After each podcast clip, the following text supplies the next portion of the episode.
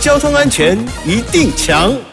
嘿哈，我是强哥赵自强，又到了周四的交安资讯站。根据统计，车祸位居儿童死伤原因的第一名，其中高达六成呢是儿童在过马路的时候发生的。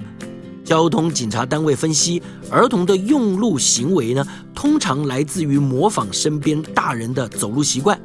所以呢，家长有没有以身作则，成了避免发生意外的关键。在这里要呼吁各位爸爸妈妈，平常啊带着家里的小朋友出门，可以适时的教导小朋友正确的交通安全知识，以及培养他们避开危险的能力，进而降低发生事故的几率。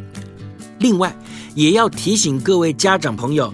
注意路口安全三大事项：第一，不可以在马路对面呢呼喊小朋友，以免他们呢突然冲过车道，与行进中的车辆发生碰撞；第二，与小朋友一起过马路的时候，应该牵着他们的手腕，并且呢走在小朋友的左边，让小朋友远离车辆。